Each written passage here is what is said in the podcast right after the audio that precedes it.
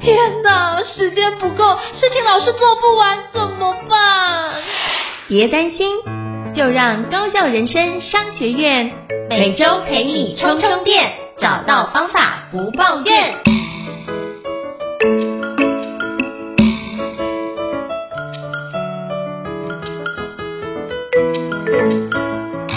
Hello，伊慈老师，请问一下，我们今天要聊什么样的主题呢？今天呢，我们想跟大家聊聊看一个话题，就是如何要怎么做，让自己可以变成自己理想中的样子呢？这个话好像常常会在社群的很多不同的地方出现。很多人常常会说，我理想中希望变成什么样的样子，然后我要怎么做怎么做，让自己变成这个理想中的样子。或者，我觉得另外一个角度是在社群或网络上，很多时候我们会想要呈现。自己理想中的那个样子给别人看，于是，在社群当中，我们会想要把自己塑造成某种理想的样子。那我们要如何做，让自己变成这个理想中的样子？那这个理想中的样子有没有什么样的方向可能是有问题的？有没有什么样的方向会是一个比较健康的方向呢？我们今天就从这个题目出发，我跟胤丞老师呢一起来跟各位听众一起聊聊看。那同样的。既然提了这个问题，我自己来先抛砖引玉一下。当我第一时间看到这个问题的时候，我第一时间的想法，如何做让自己变成理想中的样子？我其实很多年前，我那时候常常抱持一个观念，就是好像我们不一定需要让自己变成说我自己非得是一个有什么样的原则的人。这是什么意思呢？当然，大原则上，比如说一些道德的原则。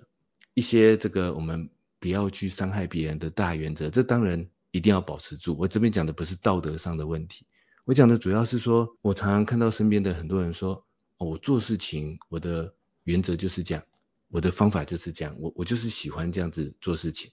然后好像从此就是不能够变通，然后我我就是习惯这样子做，我就是非得这样子做不可，然后这就是我理想中做事情最好的这个方式。可是我自己很多年前。其实到现在都还有一种想法，就是说这些原则好像随时都是可以打破的啊，因为每件事情都有它的不同的变化，每件事情都有这个不同的方法。那比如说，我可能是一个做事情，我习惯不要做太多密切沟通，呃，这这确实是真实的我，因为我本身是一个稍微比较内向的人，我会习惯说啊，我们大家把事情做好，然后整合在一起就可以结束了。那如果说这件事情可以这样子做，我会觉得很开心。可是我们一定知道，有些专业、有些事情它是需要密切沟通的。甚至我我说，就算沟通，我也喜欢线上沟通，但确实有些事情它是要面对面沟通会更好。有时候我在做一些专案的时候，就几乎每天要跟某一个专案的合作者一定要碰面，一定要一直面对面沟通。可是当遇到这样子的时候，我就我也不会说啊，我我就非得一定要用这个某个原则来做这件事情不可。我会因因应那件事情去做各式各样不同的这个变化。那所以从这件事情来出发，我其实常有一个想法，就是说，人一定非得坚持某个原则不可吗？那我还是要再次强调，我讲的不是道德的原则，道德原则大方向我们还是要坚持。我讲的是做事情，或者我们与人相处，然后或者是平常自己在行动当中的某些，我们觉得自己好像有什么原则，或者有什么个性。我都觉得好像是可以改变的，我都觉得可以因地制宜，然后因时制宜去做各式各样的调整。所以从这个角度来出发，当我看到说有时候，嗯，可能我身边的人说，哎，我我我我想让自己变成什么理想中的样子，然后或者是刻意想要让自己呈现成某种理想的样子的时候，我都会觉得，嗯，有必要这样吗？就是。第一个，我觉得首先我们要避免我们这样的思维只是在做某种这个形象的塑造，然后更深一层的去想，我觉得或许如果我要来思考这个问题，不如先思考我如何喜欢自己目前的样子，会不会从这个问题出发，我觉得更能够触及到自己理想中的样子的那个核心呢？当然。背后还是个目标嘛，因为我们确实有个理想，人就是想要有一个更超、更高层次的追求，这个没有错。但是我在想，那个理想中的样子，会不会其实是我喜欢自己目前的样子啊，但是我还是要再次强调，这是不违反什么道德啊 什么那种原则的情况底下，就是说我可不可以先喜欢自己目前的样子，然后当我喜欢自己目前的样子的时候，会不会那就是我理想中的样子呢？比如说像我自己，其实是这个非常内向的，尤其是我早期的时候，那时候呢，可能我的很多同事都会觉得说，哇，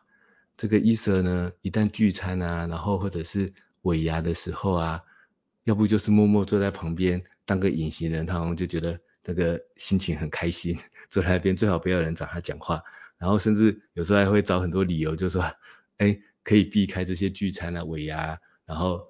可以避开，我就尽量避开，例如这样。然后，但是啊，在这样的过程中，一开始确实是有压力的。无论是我在求学时代，还是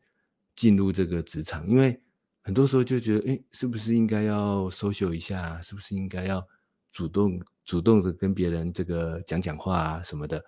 我还记得一个很有趣的例子，就是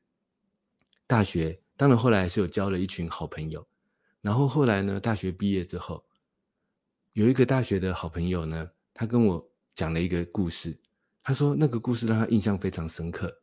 就是那时候我们刚进大学，然后大一新生算是见面会的第一天。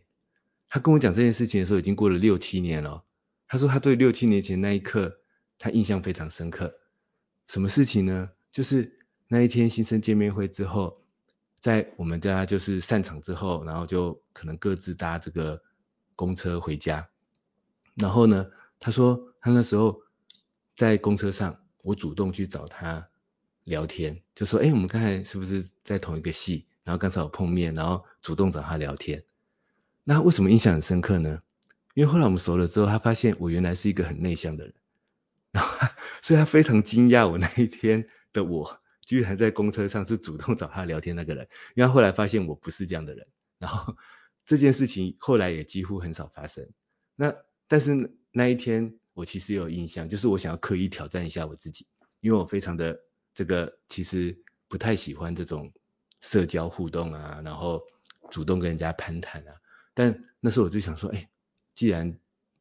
刚进入一个大学，我我来挑战一下我自己。那挑战过后，我的想法就是说，好了，算下次也不要再挑战了，就继续维持我的样子好了。所以对我那个大学同学，他印象非常深刻。他说说啊，伊瑟居然是这样的人，就是他他不敢相信他那一天成为我成为我主动，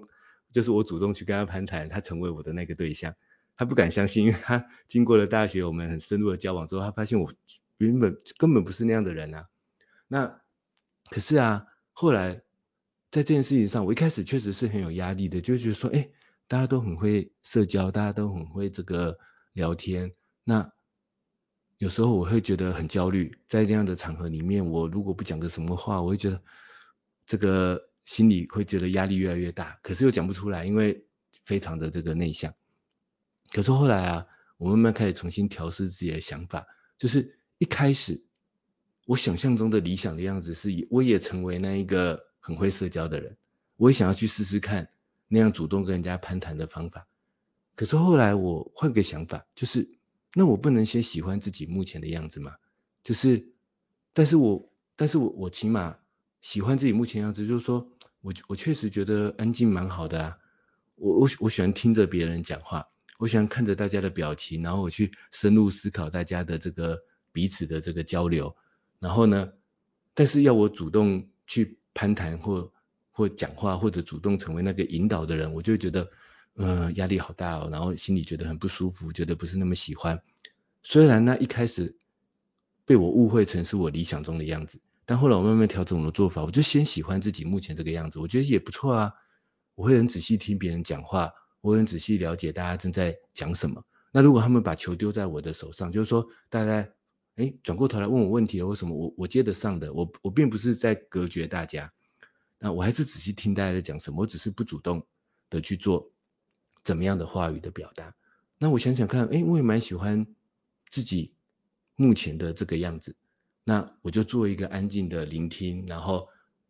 真的需要的时候，适时的、简洁的表达我的意见。那我觉得这样就很好，我喜欢自己目前的这个样子。那我觉得这样子慢慢的让我在反而在社交的场合变得更自在，然后变得也比较不会抗拒去参加那样的社交场合。我觉得这是一个蛮好的转变，起码我自己是这样认为的。就是以前我是很抗拒的，因为我很想要成为理想中的那个样子，但是我做不到嘛。于于是我反而更抗拒，不想去参加那样的场合。但是我先喜欢目前自己那个内向，但是愿意聆听，但也不是排斥，也不是抗拒，就只是比较不要，就只是比较不主动一点而已。那喜欢自己目前这个样子，诶，我反而觉得，那我这样去参加那些社交场合也蛮好的啊。那聚餐尾牙的时候，我还是默默坐在那边，但是一旦有人要丢话给我的时候，因为我很仔细在聆听，我还是可以回应得出来的，我就当那个回应的人就好。那大家也都觉得，嗯，这样也不错啊。甚至后来，同样是大学的例子，也是后来毕业了好几年之后，有一个大学的同学说，其实啊，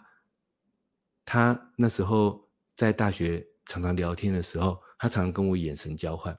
就是他常常发现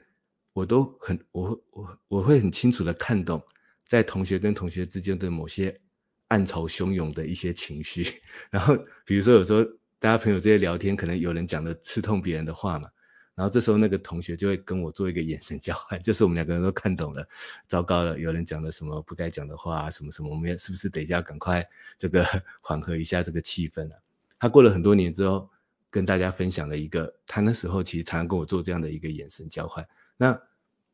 我就觉得，哎，这样也不错啊。那我虽然没有变成我一开始以为的那一个，或者我想要的那一个理想中的样子，但是我先喜欢自己目前的样子，那我也找到一个适合我自己的方法，那我觉得这样子也蛮好的。这是我的一个抛砖引玉的分享。不知道应成老师对于这样子的一个题目，就是我们要如何成为自己，变成自己理想中的样子？那那个理想中的样子又应该怎么去寻找呢？应成老师有没有什么想跟大家分享的？我觉得刚刚伊斯老师讲的例子，我觉得非常的鲜明哦，就是从自己过去的角度来看。那我觉得我想要跟大家分享是一件，就是我们对于自己理想的样子这件事情，呃，现在的想法跟十年后的想法跟十年前的想法可能不一样，所以我们就要接受它是一个不断的变动的状态。那既然是不断变动的状态的话，那它就不会有一个标准答案。我觉得我们要先排除掉一定有一个标准答案，然后就找到哦，这个东西一定是我未来一定理想的状态，就不会变。我觉得我们要把这样的一个框架拿掉。为什么这样讲？是因为像呃我自己做培训师，那以前可能会对于培训师有一定的框架在，后来发觉其实如果能够把培训师的框架拿掉。反正我只要变成是，我只要能够分享内容对于其他听众是有益的，我都觉得我在做培训。比如说我现在做 podcast，我可以很，我也很认真去把相关想要内容做传递。那我觉得这也是一种思想的启发，我也觉得是一个非常神圣的工作。虽然说我们我们常常对话的方式是用聊天的方式进行，可是我心里面还是会埋下这样的种子。所以我觉得只要能够影响他人，都是一个好的方式。所以我觉得那个框架，我们要知道它是一个动态性的一个角度去呈现。那再，我觉得第二点很重要是，可能是因为我学的是心理学，大学学是心理学，所以心理学很强调一件事，就是以个人为中心来思考。就是我们经常会面临到很多的环节，是我应该，或者是你应该怎么样。那我觉得很多的社会的框架。我们但不是为了要跳脱道德的标准，只是说能不能在这样的一个框架之下，不是是因为说这个社会的规范要怎么走，所以我们就直接配合这个社会规范，而是我们想清楚这件事情是不是我们自己也愿意去配合这件事，而不是有一种被要求委屈的状态，或者是别人期待我们去。什么样的一个方式去呈现？所以我们为了满足他人期待去做出这样的一个行为，我觉得这这如果你是为了满足他人期待去做出这样的行为的话，其实很多时候你会发觉你会越来越讨厌自己，然后越来越跟你理想中的自己是背道而驰。所以我觉得很重要一点是，我们要开始知道我们自己的想法是什么，并且我们愿意活出那样的一个状态，我觉得是很重要。然后。就像我之前有听过，就是千万不要成为一个每个人都喜欢你的人，基本上都不可能。那一定会有一些人喜欢你，有些人会可能不那么在意你，或者是讨厌你。我觉得那都无妨。重点是我们有没有活出我们自己的一个价值，以及我们所信仰的内容到底是什么？那我们自己期待是这件事情，然后我们能够展开，变成我们能不能透过自己的努力去把我们自己或周遭的亲朋好友们，我觉得都如果能够做到把自己做好、照顾好，然后可以延伸到利他周遭的亲朋好友都能够照顾得不错，哎，我觉得这就是一个很棒的一个理想中的自己啊。所以我觉得这个会有一些，有时候会有一些不一样的变化，那无妨。重点是我们能不能聚焦在于看一件事，就是我自己的变化，以及我自己跟环境之间的一个对应。或者是我跟他人之间的一个对应，有没有越来越符合我们当时候的一个想法，或者我们之前的设定？如果有的话，我觉得就是我们在一个朝向我们逐渐更喜欢自己，或者更理想中自己样子，我觉得都是一个好的面向。那这个不不这个部分并不会有一个终点，就是说啊达到什么样的状态就完美了，就不会继续前进。它就是持续的动态的变化。因为当我们达到这目标之后，我们人生还很长，你一定会有其他的追求东西会出现，所以它就会持续的去循环，甚至你可能会一段时间之后发觉，哎，怎么又跟原来二十年前的目标又一样？但是我觉得那你就很像之前那个，我觉得那个可能目标一样，但是层次跟境界可能不一样。像以前不是有讲说，看山是山。那之后又变看山不是山，到最后又更另外一个进度是看山又是山的状态。我觉得那可能是一个生命的沉淀的累积，会让你在用更广阔的角度来去思考这件事情，然后去看看那这几个面向是不是我们都有满足。如果这几个面向都有得到的话，或许我们也是逐渐活出更加理想的自己。那我就想到之前那个松村宁雄先生，就是讲那个。曼陀罗思考法那个作者，他曾经就是有一篇文章是讲说叫做百岁人生的思考模式，就是你在不同的阶段可能有不一样思考的面向，他就把它用曼陀罗法的方式把它整理出来，然后不同的年纪，比如说以十岁为一个年纪，比如说二十岁到三十岁你要做什么样的事情，三十岁到四十岁你的人生的配置会有什么样的一个变化，他把过去大家的一个框架拉出来。那或许我们可以用这样的框架来搭配自己。那假设像我满四十了，好，接下来是五十，那我是不是可以思考一下，那五十岁的时候，这样的一个角度是不是我所期待的呢？那我是不是可以提早去做一些准备跟规划？如果可以的话，我觉得我们就可以逐渐的以终为始的概念，希望我到五十岁的时候，我可以把那时候可能大部分考虑的一个议题或人生的议题。能够提早的去做一些安排，或者是哪些避不开的，我能不能做尽早的因应跟规划，避免我五十岁的时候落入那样一个泥淖的情况。所以我觉得，你希望能够迈向更好自己，很重要一件事就是，或许可以提早去思考，那接下来十年、二十年，你可能那个情境是什么，然后去看看那个状态是不是你所期待的。然后以终为始来做规划，那中间有什么样的环节或者是障碍点，我们怎么样去做个排除？我觉得可以把它化成一个具体的一个行动或具体的目标，然后我们逐步的把问题来缩小，那我们就可以发觉，哎，如果这几个角度都能够解决的话，我们就会在一个我们比较期待自己，或者是我们活出来是一个比较自在的状态，就像，嗯。我们不可能是一个完全都符合理想中的状态，基本上那已经太过理想。但是我们能不能百分之八十或百分之九十的时间能够活出来理想状态的样子？如果可以的话，我觉得那已经非常非常厉害了。所以我周遭有几个很厉害的一个高手都已经活出这样的姿态，我就觉得那大概能够往那个地方迈进。都是一个包含你在个人的健康上面、个人的事业上面、个人的财务追求，或者是个人的专业领域，甚至你的人际关系等等等，在不同的面向都有得到蛮好的照顾，甚至是一个综合表现能力是很好。所以我觉得你可以把理想中的自己，依照松村林雄先生他提供的一个曼陀罗思考法的方式，把它拆解出来，那你就可以去聚焦那每个领域的项目，你要做到什么样是你理想的状态。所以我觉得我们可以把理想的状态，把它用更系统化的方式把它做个结构。不然的话，你会发觉它是一个很朦胧的状态，就是你可能觉得，哦，对，那理想状态应该是怎么样，怎么样，怎么样，但是常常会流于一个感觉或形式。那我们一下可能有不一样的感觉，你可能有不一样的理想状态，它就一直变来变去。可是如果能够把它根据各领域都把它做个区分的话，那在财务的构面，在健康的构面，它就会有一个相对明确的一个指标，可以帮助我们去理清。我觉得。透过相对的指标去做厘清跟判断，我们比较能够知道说我们有没有逐渐的往那地方靠。比如说像我有个朋友想要瘦身减肥，他可能就是体脂肪太高，因为有三高的相关的疾病，所以医生就建议他可能要瘦身。那他就开始做运动啊，做相关的一个检测，所以他基本上就是。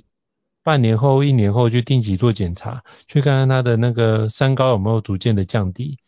来看看这一年的一个改善的计划是不是有所改善。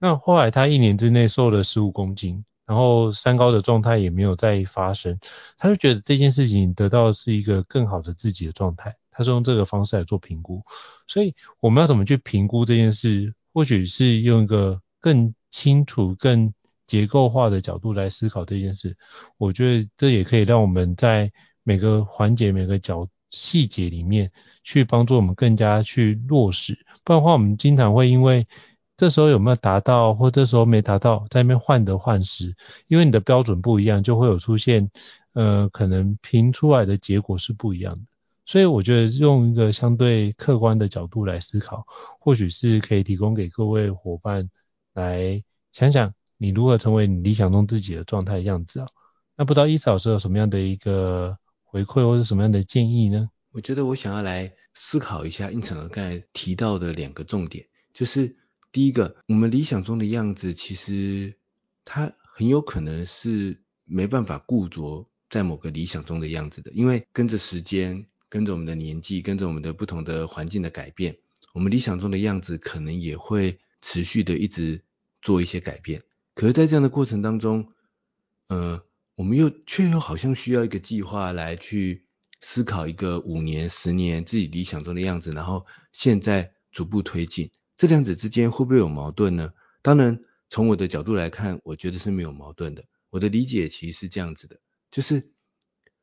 我们无论如何会设想一个理想中的样子，这有点像是其实就是时间管理当中的一个目标的设定嘛。我们希望自己。可以成为一个怎么样的人？或者像原子习惯里面，它的第一步不是说我们先设想自己是一个，比如说可以做运动的人，或者是设想自己是一个呃追求健康的人，于是这样子我们更容易去养成一个运动跟健康的习惯。我们总会先有一个自己想要设想的这个理想中的样子，无论它是五年后、十年后还是一年后，我觉得这个都可以。但是我们会有一个理想中的样子。于是我们想要朝着这个目标去做前进，可是这时候就像胤丞老师刚才有分享的一样，这一个很久远的理想中的样子，它其实只是要给我们一个大方向，可是我们还是要回到一个现在自己的现状，现在自己要做的行动，现在要自己做的选择的当中去做落实。所以，我们可能接下来其实就是要去拆解看看，呃，如果我的理想中的样子是那样，那现阶段的我。可以优先产出的成果，优先产出的价值会是什么呢？现在的我，我要做出一个什么选择，让我对这个理想中的样子去跨出第一步？那这里面就有几个重点。我这个理想中的样子，我可能必须为现在的我去设想一个具体的可能目标的设定，或者是具体的样貌。比如说，我也常常会分享说，哦，我想要理想中的样子是我。老年之后，或者是很久之后，可以过一个很轻松的退休生活，然后可以这个可以过一个很健康的老年生活。我讲的是我在很多课堂上，很多人的目标一开始会长成像是这样。可是无论如何，这可能是好几十年后，或者十年后、五年后的事情嘛。那我总要先设想一个现在的我，可以往这个理想中的样子迈进的第一个具体可见、可验证、可实现的那一个阶段性的成果会是什么呢？或许一个最简单的 BMI 值的某个调整，或者一个最简单的运动习惯的开始，或者一个最简单的几个月后的体重的降低，或者像我那时候有一个非常很真实，但是我必须说这个有点庸俗的 目标，就是理想中的样子是希望自己变得更健康。然后，但是真正促进我做到这一步的，其实是那个我那时候呢。因为要结婚，我很想要在婚礼上呢，可以穿下一个比较帅气的西装，我就花了半年的时间，努力的去重新调整自己的这个饮食的习惯，然后重新控制自己的这个 BMI 跟体重的这个数字，然后很多年做不到的事情，在那一刻做到了，然后后来才慢慢开始一个更健康的这个生活习惯相关的这个养成。那但是呢，我觉得所以。确实，一个理想中的样子呢，这个会有效。会，我们设想一个理想中的样子，然后让自己开始有动力，然后有一个明确的方向往前推进。可是这里我就有个关键的技巧，就是胤丞的刚才分享的，我们那个理想中的样子不能够很模糊，然后呢，它要能够很具体，而且呢，这个具体通常就是我会觉得它应该是要能够在短期内，然后在现阶段的我。可以去验证可以实现的，然后还有很重要的，它是我可以实现的，因为我们通常那个理想中的样子啊，我觉得难免会有一点社会化的影影子，会有一点外在赋予我们的某种价值观，这个在所难免，我觉得这没关系，而且我觉得它也不过就是要给我们一个方向的指引而已，我是觉得不用设计的那么精准都没有关系，因为反正有一天它会改变的。谁知道十年会变成什么样子呢？但是它就是先先给我们一个大方向，但是呢，从这个大方向我们去找到，或许半年内的我，几个几个月之内我，我明确可以看到的现阶段的我，从我自己出发，我可以完成的那个目标成果到底是什么？他帮我们透过这样的方式开始跨出有效的第一步，而跨出了这个有效的第一步之后呢，我的另外一个经验是，那个未来的理想中的样子。通常的情况都会是一直改变的，很少很少的情况会像大谷翔平那样，就是大家如果有看过松村林雄的这个九宫格，就是说大谷翔平不是好像在他国中还是高中的时候画了一个那个九宫格吗？然后就说他要成为这个二刀流，嗯、然后这个很厉害的棒球选手嘛，然后他就哇好厉害哦，这个一生的目标，一生的志业，花了二三十年去实现，是有可能啊，但是你说这样的人到底有多少啊？我觉得这真的那是极少数的，我们那可能不是我们学习的对象，因为那个是少数中的非常少数。我们大多数的时候，我们今天想的理想中的样子，跟明年想的理想中的样子，跟后年想的理想中的样子，会一直改变的。但是这无损于我们去设想一个理想中的样子，因为它只是要给我们一个方向，让我们有一个现在落地的选择，去在现状的我当中，为自己做出一个有效的选择。而真正形塑我理想中的样子，是现在的我做的那个有效的选择。在一个一个选择的累积当中，我们慢慢成为一个自己或许感觉当中慢慢调整出来的那个理想中的样子。比如说，现阶段的我可能觉得说，去研究那些方法，去研究那些工具，去帮别人分享，去帮助某些朋友提升工作效率，然后。从课程上，从 Podcast 上，从部落格文章上，我觉得这是好像是现阶段的我想要做的理想中的样子。但是你说十年前的我，就设想的这个理想中的样子吗？完全没有这回事。那你说十年后的我，还是这个理想中的样子吗？我不确定。但是呢，无论如何，我们都是从每一个现阶段自己做的选择，然后，但是做有价值的选择，去累积。慢慢慢慢的形塑自己理想中的样子，但是起码让自己感觉自己是往理想中的自己去迈进。我觉得或许这样的心态可能更加的重要。这是我对胤丞老师刚才这一段分享的一个补充。不知道胤丞老师有没有什么延伸的想法？我觉得刚刚伊老师整理的很好，我觉得就是基本上就是回馈到把目标跟我们的理想状态把它连接起来，但是不是找一个非常极端的一个像大谷翔平这样极端的特例去模仿，而是我们可以依照我们自己遵循自己的理想的路径，就让我想到之前有一部那个广告片，他说人生是一场马拉松嘛。啊，刚开始大家都很努力的跑，就忽然之间这个主角就忽然反思，他可不可以不要是一场马拉松？每个人的目标不一样，你可能因为这样失落，有些人觉得很开心，他就找寻他的目标，然后那个马拉松瞬间从单一方向散开到不同的方向去。我觉得那个那个瞬间让我觉得很震撼。我觉得很重要的应该回过来是，你期待活出理想中的自己的状态。我觉得背后可以去连结另外一件事，就是所谓的哲学三问，就是第一个我是谁，第二个我从哪里来，第三个我要去哪里。你把这三个问题可以整合在一起，你就知道说，那我自己理想状态跟我自己存在的意义的价值能不能做个连接跟整合？如果从目前这几个面向都能够整合好，我觉得这样很好，我们就可以继续探索，就是。更深的自己，那或是跟自己所期待的样子，能不能有更深的一个对话？如果可以的话，我觉得都是一个很棒的一个自我调整或自我反思的过程。这是我主要要补充回馈的。在应成老师的分享之后，让我想到一段话，想跟各位听众做最后的分享，就是如何在今天的题目里面，如何做让自己变成理想中的样子呢？我目前在跟应成老师讨论之后，我的想法是这样子的，就是我们可以想象自己一个理想中的样子，因为这样会让我们很快乐，会让我们有一个方向。我们想象自己理想中的样子，但我们喜欢自己目前的样子，然后在现状的自己当中，在现状当中为自己做出一个有价值的选择，而这些有价值的选择的累积，会让自己变成。理想的样子，只是最后这个理想样子有可能跟我们一开始想象那个理想样子不一定一样。可是这一个流程，或许就是做到让自己变成理想中的样子的一个对大多数人来说相对有效的流程。我们想象自己理想中的样子，但我们先喜欢自己目前的样子。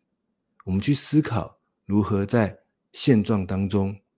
做出对自己有价值的选择。而这些有价值的选择的累积，会让自己变成理想中的样子。